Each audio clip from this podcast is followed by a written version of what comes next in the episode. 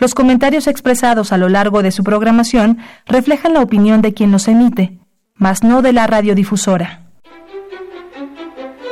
Temas de nuestra historia. Un programa de Radio UNAM para recordar la historia y entender el presente. Creado por la doctora Patricia Galeana y conducido por el maestro Rubén Ruiz Guerra.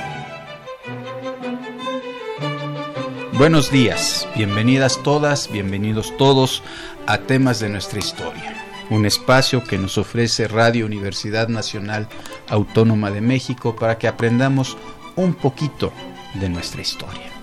El día de hoy estamos empezando el mes de noviembre, un mes muy especial para nosotros los mexicanos. En noviembre conmemoramos, recordamos el inicio de una gesta, de un movimiento de una revolución que transformó, literalmente transformó el siglo XX mexicano. Eso hizo de nuestro país un país sui generis aún dentro de América Latina. Tenemos que recordar esto y vale la pena que le el diente, como dice mi invitado del día de hoy, el doctor Bernardo Ibarrola, a este movimiento que realmente ha marcado la vida, la vida de nuestro país. ¿Por qué cayó el régimen porfírico? ¿Qué ideales movieron a la sociedad mexicana para pedir un cambio? No solo pedir, pelear por un cambio. ¿Qué pasos conducen al movimiento armado? ¿Qué armado? Son algunas de las preguntas que vamos a abordar el día de hoy. Para iniciar esta tarea nos acompaña el doctor Bernardo Ibarrola, quien es profesor de tiempo completo de la Facultad de Filosofía y Letras de la Universidad Nacional Autónoma de México. Bienvenido, Bernardo. Muchísimas gracias por la invitación, Rubén. De que al contrario, es un privilegio tenerte aquí. Bueno, ya dije que él es profesor de tiempo completo de la Facultad de Filosofía y Letras, estudió la licenciatura en la universidad misma, en esa misma facultad, e hizo su doctorado en el Instituto Universitario de Investigación Ortega y Gasset de la Universidad Complutense de Madrid. Y su línea de investigación fundamentalmente es historia militar, hasta donde yo recuerdo. Historia militar, historia política. sí, y bueno, pues es un experto en ese tipo de cuestiones. Antes de continuar, quiero recordarles los instrumentos, los mecanismos que tenemos para comunicarnos y para que se comuniquen con ustedes. En primer lugar, nuestro teléfono en cabina 55 36 89 89. Repito, teléfono en cabina 5536 89 89. Tenemos un Facebook, temas de nuestra historia.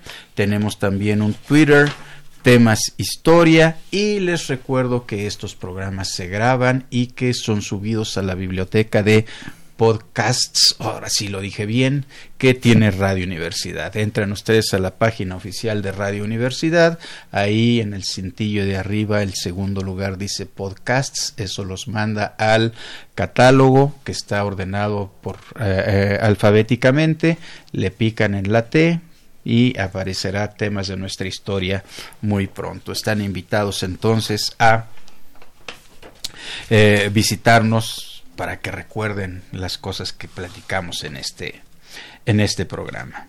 Les decía yo, vamos a hablar acerca de un movimiento que transforma, un movimiento muy radical, algo que puede ser visto como una verdadera explosión social. Fue algo que tocó prácticamente todo el terreno nacional, fue algo que de una u otra manera afectó tocó las vidas de todos los niveles sociales de la sociedad. No hubo nivel social que no se viera afectado en un momento u otro, de una manera u otra, durante la Revolución Mexicana.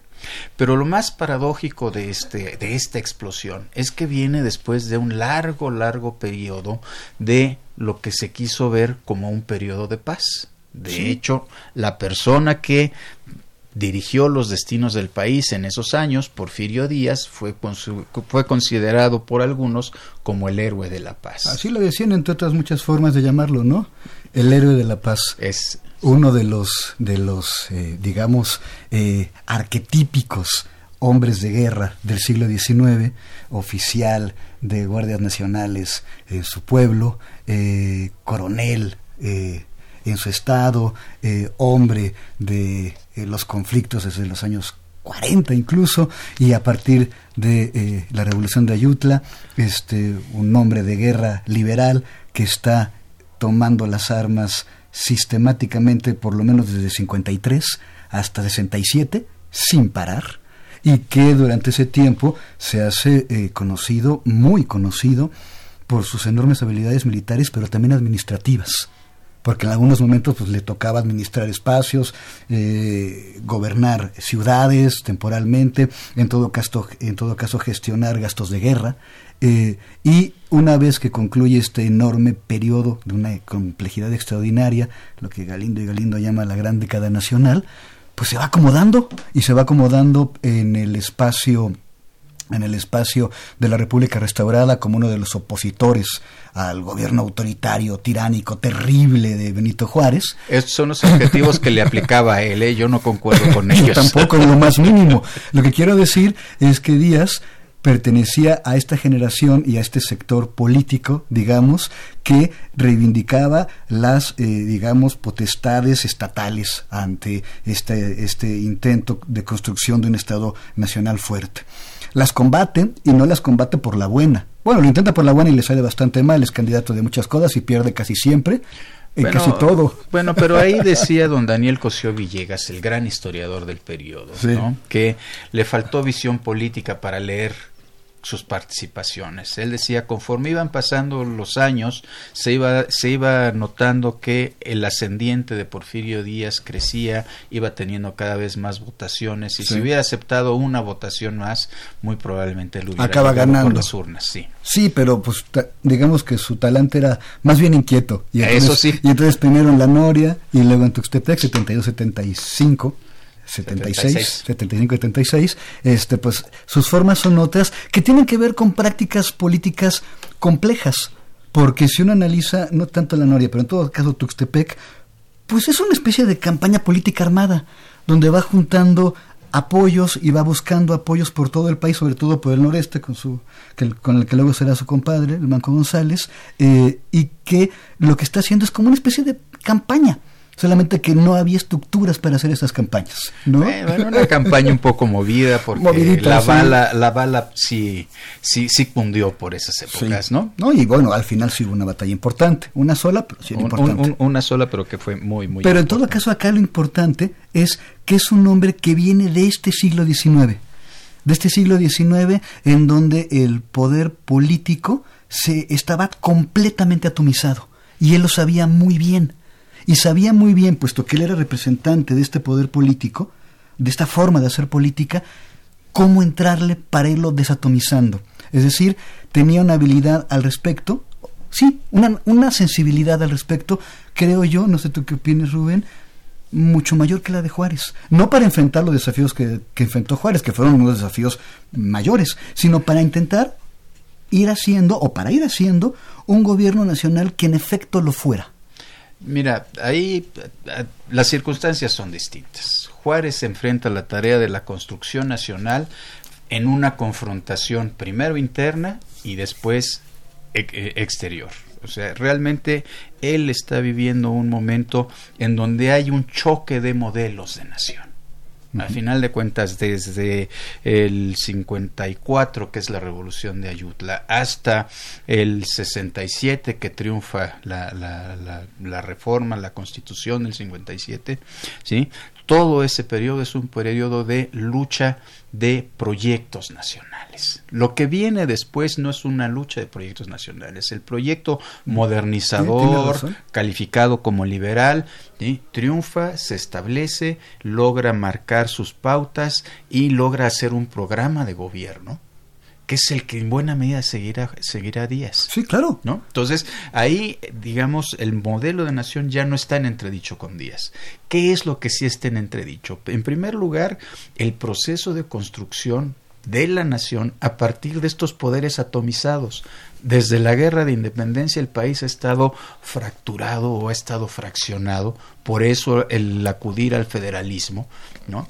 porque hay poderes locales que no están muy deseosos de eh, eh, someterse a un poder más centralizado.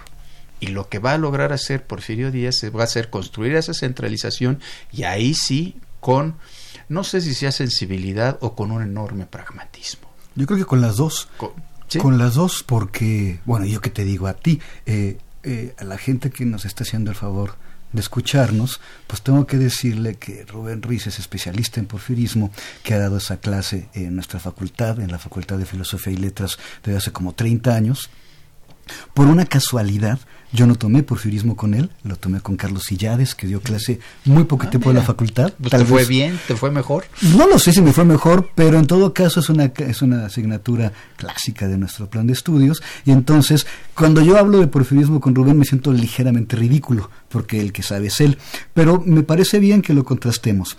Eh, es un asunto, el de la construcción de este poder nacional de Díaz, que tiene que ver, sí, con paciencia y pragmatismo es decir, eh, parecería que Díaz al llegar al poder eh, tomó el manual de cómo gobernaba eh, Juárez y luego Lerdo, luego del triunfo de la República, que en efecto estabiliza las discusiones. Díaz no tiene que enfrentar una oposición conservadora en forma, ni un proyecto o una opción monárquica de adeveras. Ya tiene un sistema que tiene que armar, exactamente como pensaba que lo tenía Juárez, pero solamente que a Juárez nadie le hacía ningún caso. ¿Por qué? Pues porque el país en realidad no era todavía un país país. Y Díaz lo entendía muy bien y tenía la sensibilidad y el pragmatismo, algunos dirán que el cinismo también, para aguantar. Y entonces no gobernaba demasiado en 76 como él hubiera querido, o sobre todo como Juárez o Lerdo hubieran querido, es decir, meter orden en la hacienda, comenzar a hacer un, sistema con una fiscalidad federal en serio, eh, meter eh, eh, recursos para hacer una fuerza militar federal funcional, tan rápido como ellos querían. Entonces Díaz lo que comprende muy claramente es que la tarea va a ser muy larga y tiene tiempo porque consigue armar un sistema político que se estabiliza en torno de él mismo y comienza a hacerse el indispensable. Bueno, bueno, pero no debemos olvidar que más allá de todas estas cosas que suenan muy bonitas, también ejerció la mano dura. Y él mismo lo dice en la, en la famosa entrevista de 1908, la, la, la, Díaz Krillman, ¿no? Él dice, tuvimos que derramar sangre. Era sangre mala, él dice.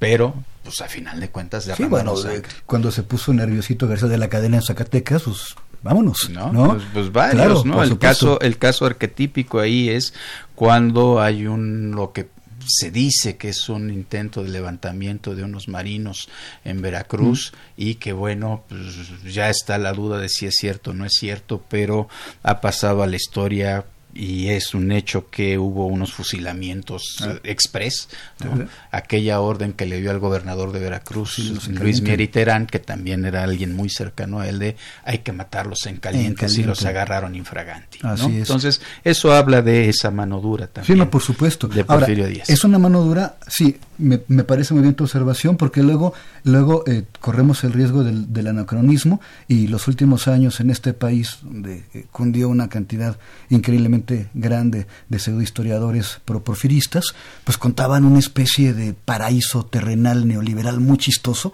donde todos estos elementos de un Estado que funciona de forma muy distinta al que tenemos ahora, pues tenía una parte que además tampoco era eh, señalada con la intensidad, con el énfasis eh, con, con, que lo haríamos ahora, de violencia, de mano dura, de eh, castigue a tal persona. Castigar a tal persona es fusilarla sin juicio, sin procedimiento, sin nada. Es la aplicación de la famosa ley fuga, que no era una ley. No es ninguna que ley. costumbre, Que es una costumbre brutal. Eh, a ver, la ley fuga supone que la persona encargada recibe la orden informal de asesinar. Bueno, ya nos estamos yendo por los llanos de Úbeda y ya ha llegado el momento de nuestra primera, de nuestro primer interludio. Vamos a escuchar el Vas Alejandra de Enrique Mora.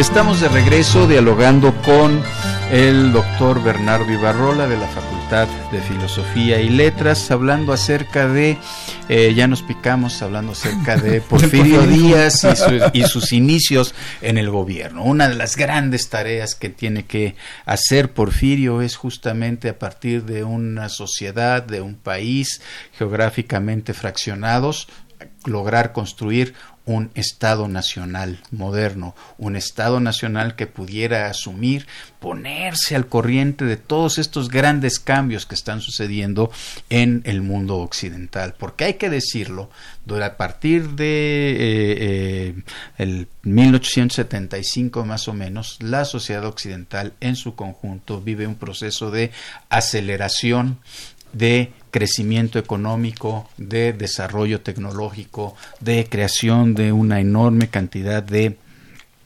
distintas manifestaciones en todos los ámbitos cultural, artístico, etcétera, y que va a llegar a hacer llegar a 1900 con una sensación de que todo nos está yendo muy bien. Somos muy exitosos, hay dinero, podemos gastar en grandes ferias, podemos mostrar que hay grandes adelantos, hay luz eléctrica ya, hay, eh, eh, en fin, comunicaciones más expeditas, cables transatlánticos que permiten que de un momento a otro se pueda uno comunicar eh, en, en, en ambos extremos del océano. En fin, hay una serie de adelantos muy, muy importantes que hacen pensar que hay una época de grande, grande, grande abundancia. Y esto es en todo el mundo occidental. Y México se incorpora a, ese, a esa ola de finales del siglo XIX y principios del XX con enorme fuerza y tal vez es el país de América Latina que se incorpora de forma más contundente.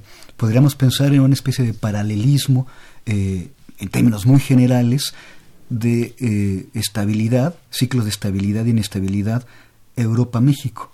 Es decir, eh, este sueño de estabilidad, de tranquilidad, de progreso, en Europa va a tronar de otra manera. No va a tronar como una revolución, pero sí con un conflicto bélico brutal que está ya en 14 y que va, cuando concluye, 18, a llevar a un ciclo de revoluciones o cuasi revoluciones por toda Europa. En México la historia es distinta, pero sí tiene este punto de, digamos, mm, ¿cómo le diríamos?, plenitud de régimen, en México se expresa durante el gobierno que sí consigue hacer este señor que hablaba de matar en caliente, que aplicaba la ley fuga y que pudo encabezar un régimen político muy bien estructurado, muy, muy bien estructurado, sin cambiar la constitución, del 57 al respecto hay célebres trabajos, armar un sistema presidencialista informal, con un régimen que en realidad no lo es, armar una estructura política muy estable eh, y encabezar desde esa estabilidad una integración nacional que es de una manera en los años 70 y 80 del siglo XIX y se va modificando. Y se va modificando hasta llegar al principio del siglo XX con a una estructura de gobierno que tiene un proyecto muy claro de integración en este mundo económico, digamos, atlántico, eh, y que apuesta a esta integración en detrimento de algunos sectores que muy seguramente el propio Díaz hubiera cuidado más 20 años atrás o 30 años atrás. ¿A qué me refiero? Pues llega la modernidad económica plenamente y el crecimiento económico, la integración de algunos sectores económicos a mercados internacionales, demanda... Como por ejemplo el enequén. Como por, ejemplo, la caña de azúcar. La caña de azúcar. Y entonces para integrarlos con estos productos hay que hacer lo que hay que hacer. Y lo que hay que hacer es, entre comillas, seguir modernizando. El debate, Rubén lo sabe mucho mejor que yo, sobre qué entraña el liberalismo mexicano, está todo lo que da, porque hay unos que dicen que entrañaba que en su matriz estaba esto desde el mero principio, desde, desde Lucas Alamano, desde, desde Gómez Farías, pues todas las discusiones sobre cómo se, hay que modernizar el país. Hay quienes dicen que no.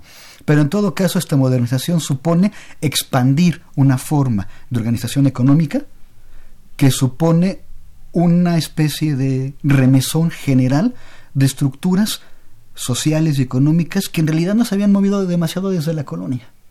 Y entonces pues resulta que, eh, por poner el ejemplo clásico, y nos vamos ya sea a un espacio yucateco o un espacio morelense, eh, haciendas que habían vivido del autoconsumo o de la producción muy limitada de algunos productos, comienzan a convertirse en unos puntos centrales generadores de un recurso o de un producto que se vende masivamente en el extranjero. Y tiene que expandirse, requiere tierras, requiere recursos naturales, requiere mano de obra, y todo esta, estos sistemas de expansión van implicando que esa estructura social donde eh, una cantidad importantísima de campesinos, por poner el ejemplo clásico, aunque podríamos hablar de otros sectores, de campesinos que habían vivido con un orden jurídico formal y luego informal y luego con un orden económico más o menos estable, pierden la estabilidad. Es decir, el régimen se va expandiendo por todas partes y va acomodando a eh, la sociedad de formas distintas. Y esto va complicando las cosas. Sí, pero hay otro elemento que también las complica más. En este proceso de modernización van surgiendo nuevos sectores sociales. También. No solo se trata nada más de los que han sido tradicionalmente ricos se puedan enriquecer más, no es solo que lleguen empresas extranjeras que también reciben una gran cantidad de beneficios, de apoyos, una gran cantidad de concesiones para poder explotar los productos nuevos que están implicando una y otra cosa que particularmente el campesinado esté perdiendo capacidades económicas, esté perdiendo capacidades sociales, esté perdiendo, más importante aún, formas tradicionales de vida. No solo es eso, hay otra parte que es la creación de nuevos sectores sociales. Por una parte, crecen muchísimo los centros urbanos y en los centros urbanos empieza a surgir algo que ahora denominaríamos una cierta clase media una serie, un sectores que viven de su trabajo cotidiano fundamentalmente o un trabajo intelectual o un trabajo que tiene que ver con el atender esto que llamamos servicios. Profesionistas liberales, artesanos, exactamente. Y por otra parte, y por otra parte surgen pequeños empresarios o empresarios absolutamente modernos. Ahí estamos pensando, por ejemplo, en el noroeste ¿no? Sectores en donde hay, eh, hay, eh, terratenientes que empiezan a ver que si producen un eh, elemento central importante que pueden exportar a los Estados Unidos les puede ir bastante bien. Y uno y otros sectores no encajan dentro de ese esquema político que ya había estado muy bien aceitado, según dices tú. Sí, digamos que el país, el éxito que experimenta en general, la integración que es posible gracias a la estabilización política, conduce a estos cambios que eh, yo llamé la atención sobre algunos, Rubén sobre otros, y el resultado sería que es un país que socialmente, económicamente, ya no empata con este país bronco, muy elemental en sus instituciones, eh, que no tiene gran problema con tener un discurso público que esté en un lugar y una práctica real que esté en otro, y entonces comienza a ver como una auténtica contradicción. Y la contradicción se plantea en muchos niveles. Hay estudios, por supuesto, a finales del 19, a principios del 20, pienso en Enríquez, por supuesto, que está viendo qué está ocurriendo con el país y cómo está ocurriendo, cómo esta confluencia de conflictos va a conducir o puede conducir a una crisis. Y luego el sistema político que es un sistema político que formalmente pues, es una república, eh, eh, digamos, liberal, eh, parlamentaria, sin, sin, ninguna particularidad, en realidad está anclado, anclada en una práctica, en una práctica que concentra todo en el presidente, pero no en el presidente como figura, como se hizo durante la postrevolución mexicana, con la figura del presidente que se podía cambiar el nombre cada seis años. No, aquí eres el presidente con nombre y apellido Porfirio Díaz el indispensable, el héroe de la paz, ¿no? Y entonces eso se va complicando. Claro, porque entonces los mecanismos democratizadores de la sociedad que están establecidos desde la Constitución del 57 no están teniendo una vigencia plena y por lo tanto no se están abriendo nuevos espacios hacia estos sectores novedosos. Es curioso, en el plan de la Noria, que es el primer plan, eh, digamos, importante de Porfirio Díaz, él señala que la reelección es un elemento que es muy, muy, muy nocivo para una sociedad, porque no permite la renovación de los intereses, no permite la renovación de los cuerpos dirigentes. Entonces él dice con toda claridad, él, En 1871 está diciendo la reelección es algo pernicioso. Oye, y en 75 está llamando el levantamiento para que esta sea la última revolución. Exactamente. Y se acabó la historia. Eh. Y entonces, ¿qué es lo que pasa? Pues que el régimen llega a un punto de inflexión justamente cuando cree que está en el arranque de su gloria. El centenario, 1910, todo va muy bien, cuando en realidad todo va muy mal. Y todo va muy mal porque todo está bueno, complicado. no todo va muy mal. Hay cosas, hay cosas muy importantes que no están funcionando como deberían. Bueno, a partir de 1900 se inicia una serie de crisis económicas importantes también en el mundo occidental. Sí, no es un sí, sí. tema solo del país. Empieza a haber crisis muy importantes que van generando, por una parte, pues más presiones a los núcleos trabajadores y por lo tanto hay más inquietud dentro de estos grupos trabajadores. Empiezan a organizarse, empiezan a expresarse, empiezan a decir necesitamos que algunas cosas cambien. Pero bueno, a eso vamos a entrar en unos minutos. Nos vamos ahora a escuchar nuestra cápsula.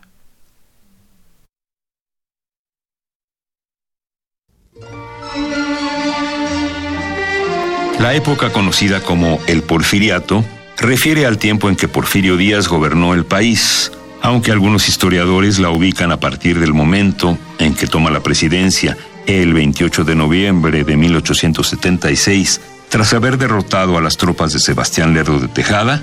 Otros, como el historiador Daniel Cosío Villegas, la ubican desde 1867, cuando toma el control de Puebla, después de haber derrotado al ejército francés.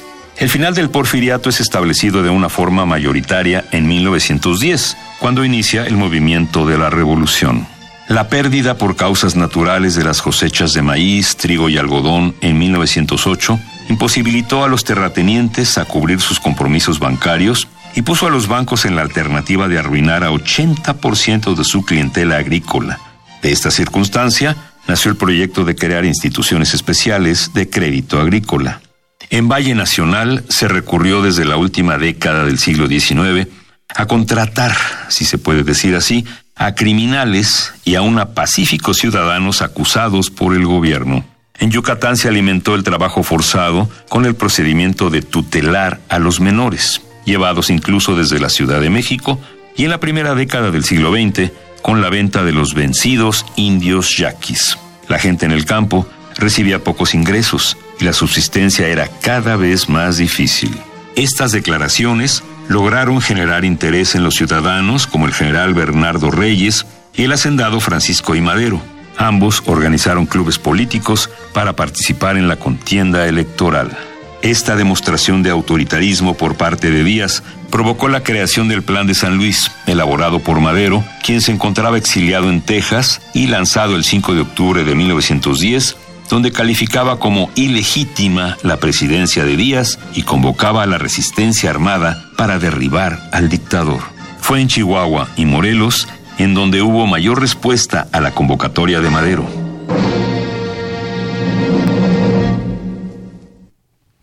Estamos de regreso platicando con el doctor Bernardo Ibarrola acerca de el sentido de ese periodo de gobierno que es conocido como la era porfírica por algunos, porfiriato por otros, porfirismo por otros más. No nos vamos a meter a discutir en eso, por favor, Bernardo.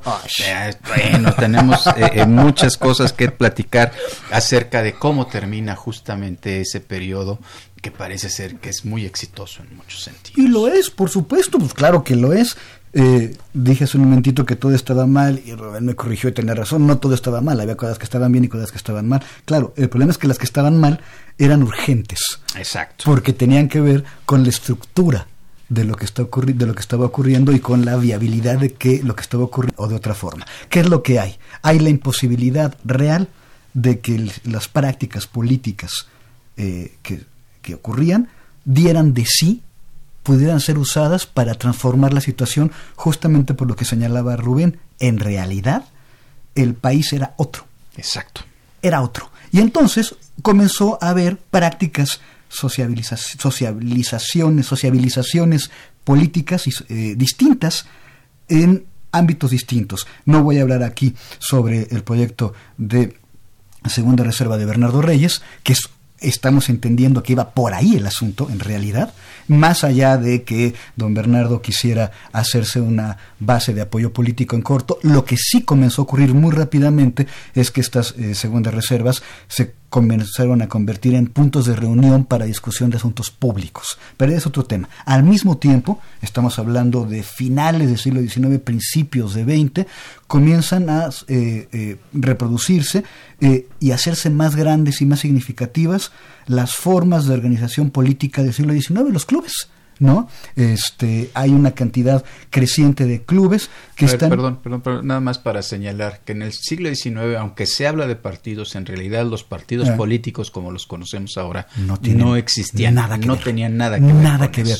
Son este, grupos de amigos, gente cercanas de una manera o de otra, que se suelen juntar para platicar, que luego sacan un periódico, sin partido, sin periódico no hay partido, el periódico encabeza su causa, se pelea con otro periódico y entonces se habla de una intensa vida partidista que es una intensa vida de discusión entre grupos. Entre grupos y que usualmente están apoyando a alguien en especial. Claro, no, siempre y además, y eso me parece muy bien que se recuerde, sobre todo a la luz de algunas discusiones contemporáneas, contemporanísimas, toda la discusión pública es interesada, siempre lo ha sido. Lo importante es dejar claro cómo esta discusión pública es, interesada y para quién y por qué. ¿Por qué? Pues porque no hay voz neutral, eso no existe. Bueno, el punto es que los clubes, eh, que además se dicen liberales en casi todos los casos, se van propagando por todas partes.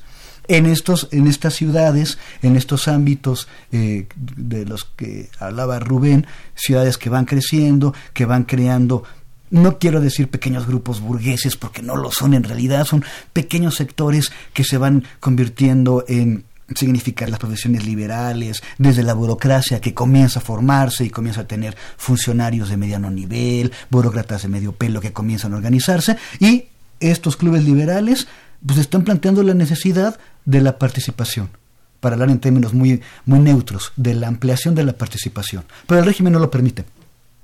Porque el régimen no puede hacer. Eh, a ver, Antes de que no lo permita el régimen, hay un elemento importante que tenemos que reconocer.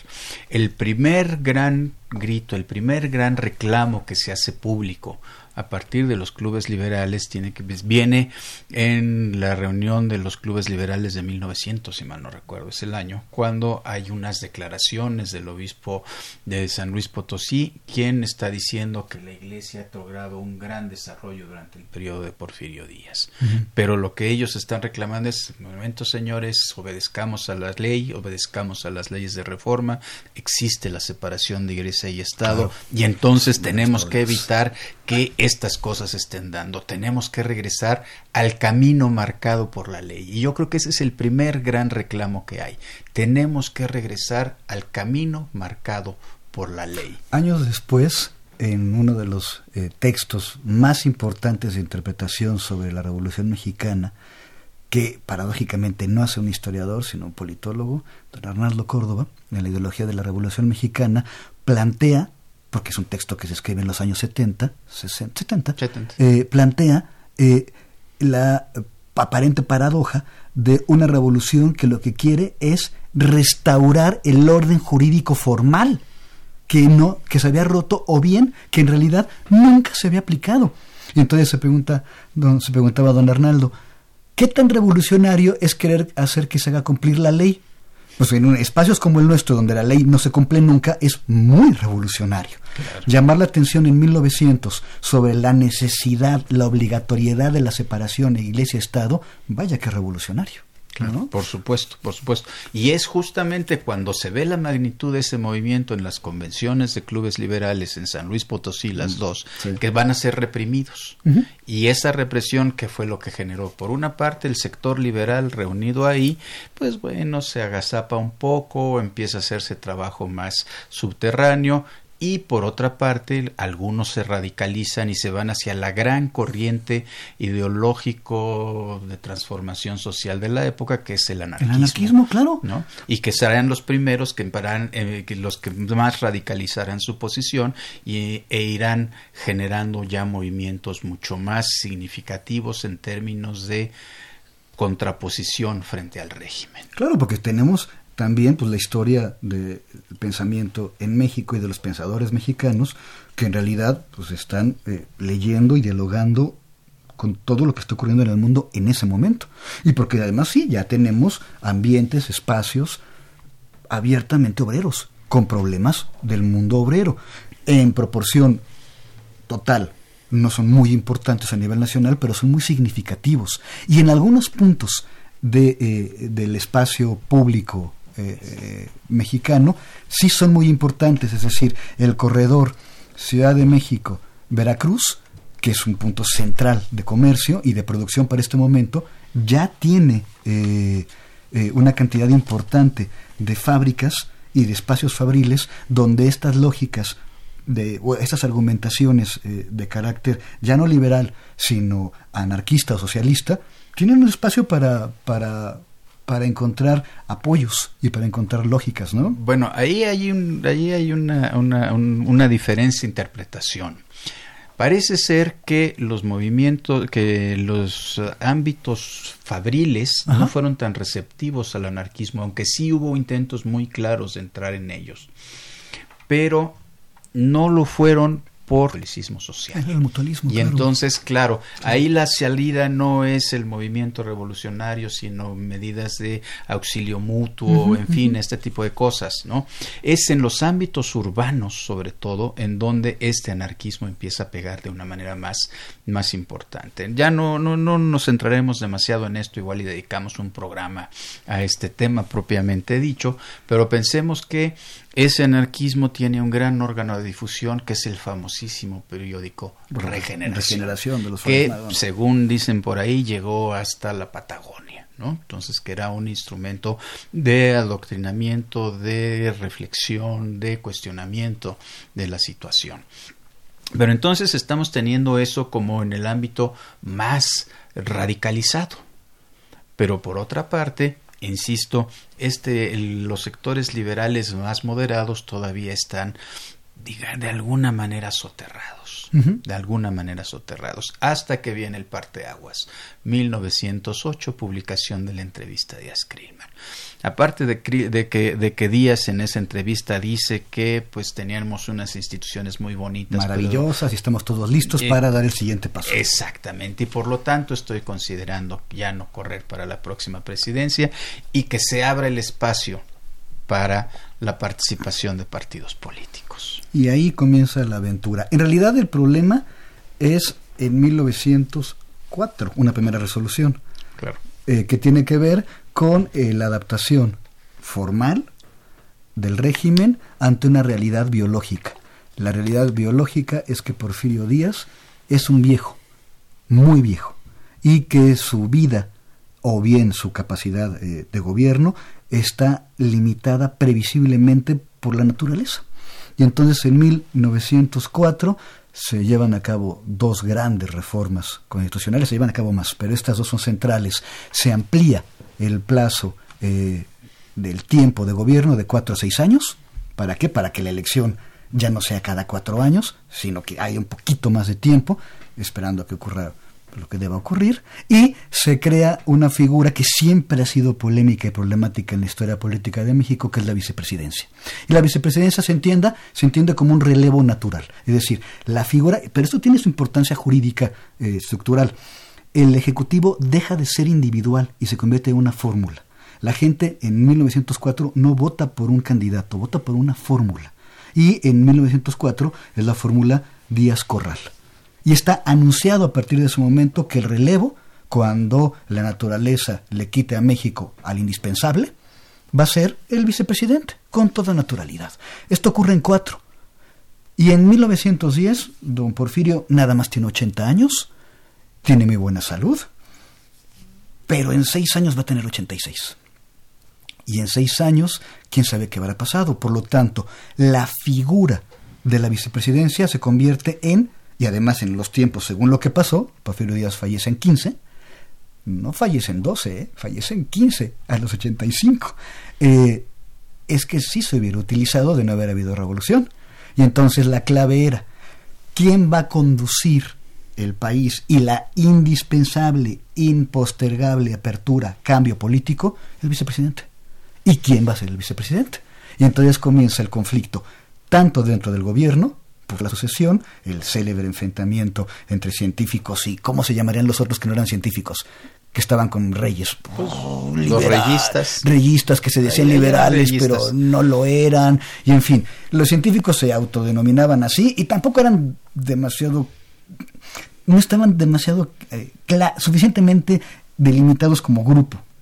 No sé qué impresión tengas tú, pero yo tampoco me lo, acabo de creer como un grupo que tuviera, que fuera como un partido, pues quiero decir, con buenas ideas perfectamente claras. Bueno, eso por dentro, pero por fuera están los clubes tanto liberales moderados, que lo que quieren es que se cumpla la Constitución del 57, como grupos radicalizados que quieren ir muy lejos y muy rápido. Y entonces, ¿qué ocurre? Pues ocurre que el régimen repite lo que sabe hacer y es incapaz de modificarse, de transformarse. Y entonces se lleva a cabo la elección de 1910 como si nada hubiera pasado, previendo que va a pasar lo que va a pasar, el Partido Nacional Democrático postula días en nueve, en ocho, hacen su, eh, su reunión, vuelven a sacar este, sus comunicados o sus manifiestos, la gente hace unos debates extraordinarios y unas argumentaciones muy brillantes, pero el problema ya está dado, y el problema es por dentro y por fuera. Por dentro, porque se vuelve a presentar como compañero de fórmula Corral, por una parte, y por fuera, porque por fuera sí se armó la de Dios es Cristo. Es decir, ocurre un fenómeno electoral que ahí sí el régimen porfiriano y porfirio no entendió y no vio. Y ocurre, por otra parte, ni por la parte de los clubes liberales directamente, ni por la parte de eh, la, digamos, radicalidad eh, anarquista. Un rico hacendado de Coahuila aparece en escena. Bien. Y ya con esta frase de suspenso del doctor Ibarrola nos vamos a nuestro segundo interludio en donde vamos a escuchar, ¿por qué no?, sobre las olas de Juventino Rosas.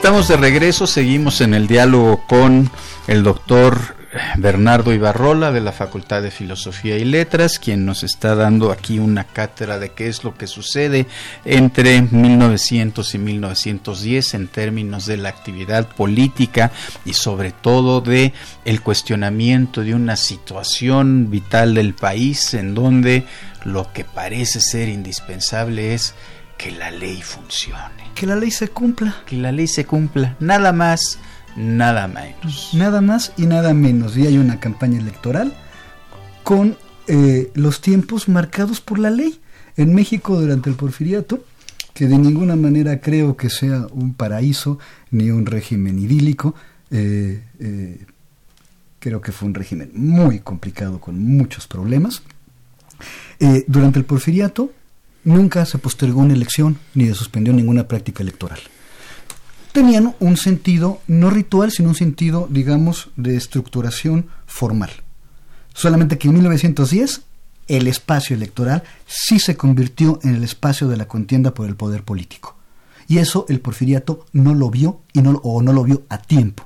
¿Por qué? Porque un eh, rico hacendado de Coahuila, un verdadero, auténtico outsider de la política, entra luego de una larga historia de ser outsider. ¿Por qué? Pues porque... Eh, de estar fuera del sistema. De estar fuera del sistema abierto, del sistema político.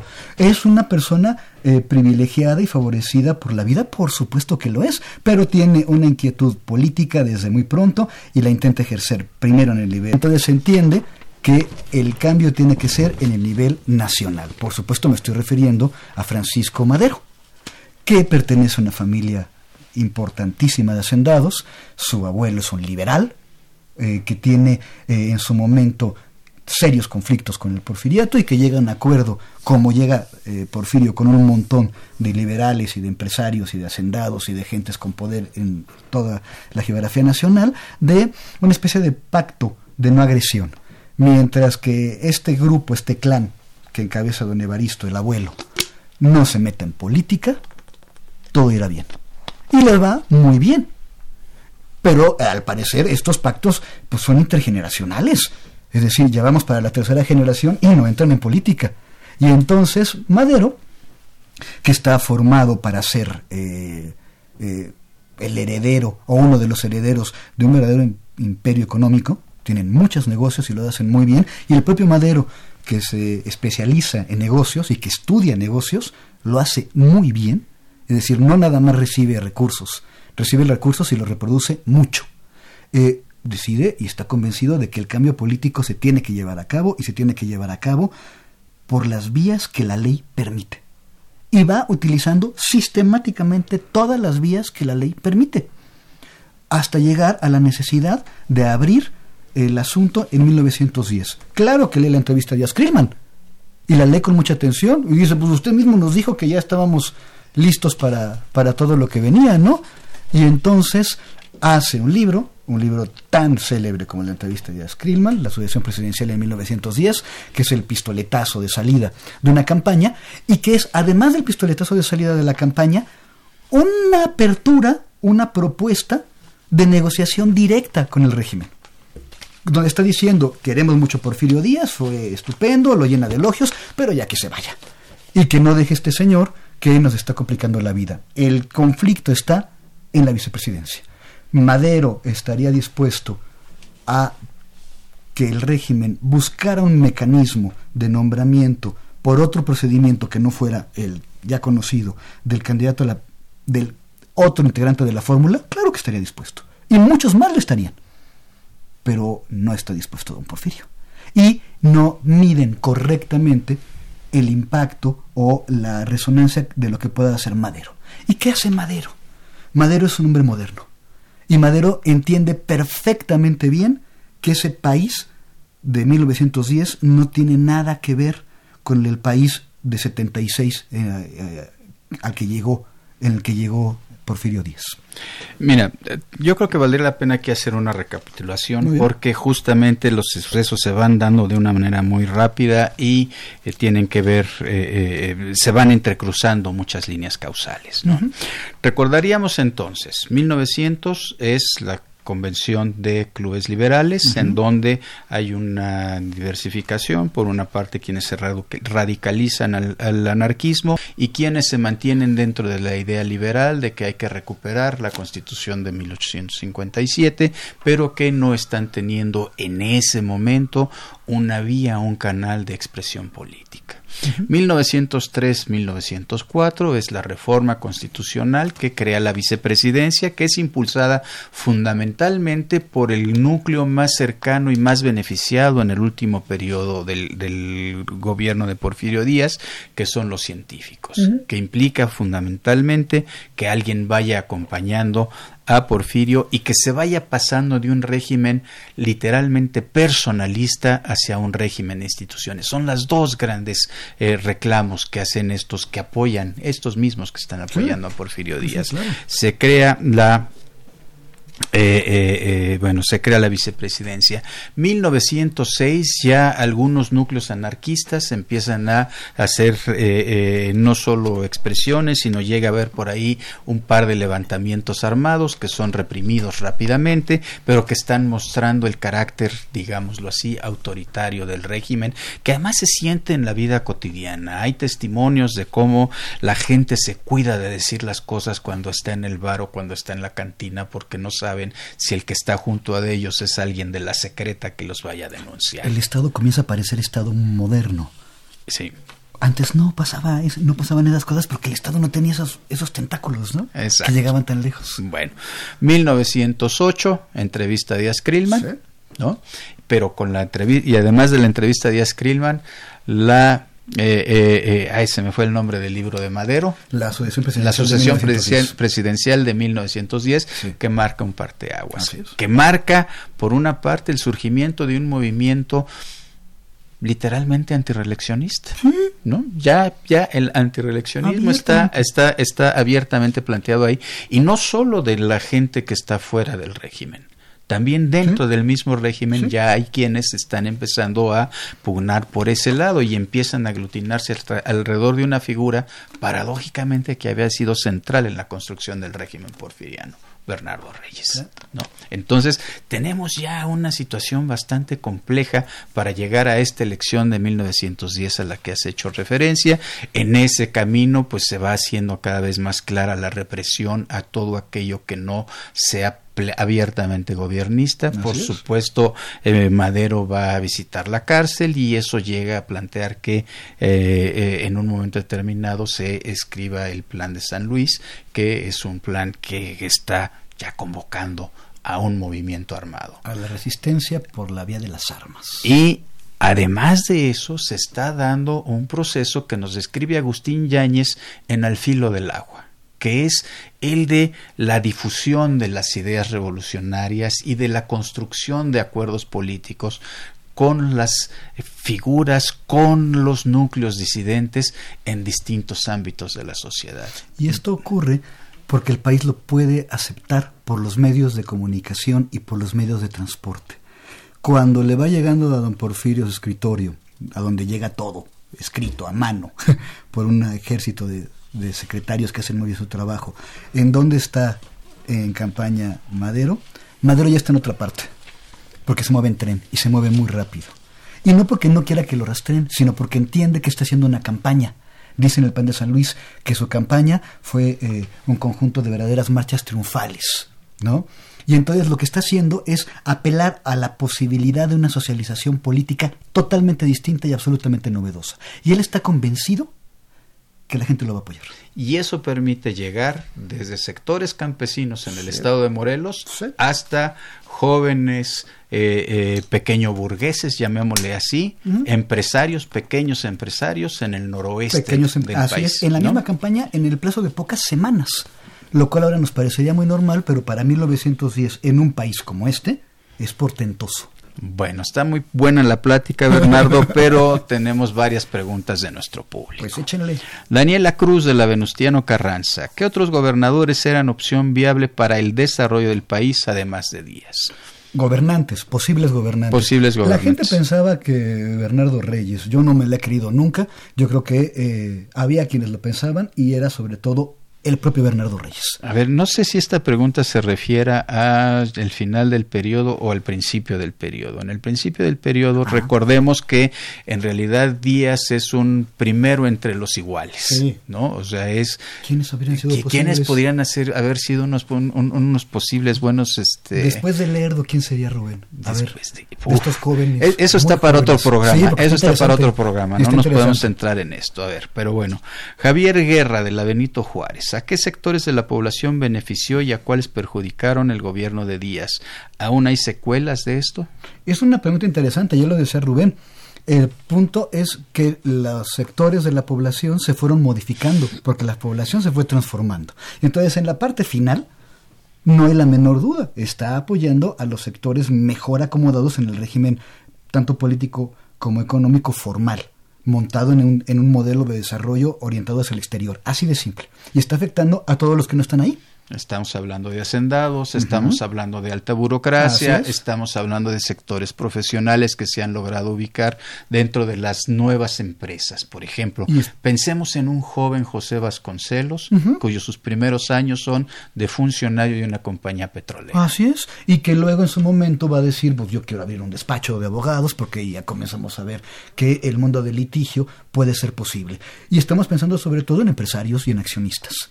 Y estos empresarios y accionistas están cada vez más vinculados con ciertas empresas, con ciertos intereses. ¿Quiénes están eh, siendo afectados? Pues los demás los demás. Bien, doctor Ibarrola, Andrea Núñez de Tlalpan, ¿verdaderamente Porfirio Díaz fue el peor gobernante? ¿O esta es una idea juarista para demeritar su trabajo? Híjole, yo creo que el tema y que el planteamiento es un planteamiento fácil de decir, pero muy difícil de explicar. Es, no, hay, no hay un ranking de bueno o malo. Tiene que ver con la circunstancia. Lo que, de lo que estoy totalmente convencido es que de ninguna manera fue el gran presidente que, se, que han planteado algunas voces los últimos 20 o 30 años. Eso estoy totalmente convencido. Fue un, un, hombre con una extraordinaria habilidad, que es una habilidad no nada más de él, sino de una generación que escarmentó.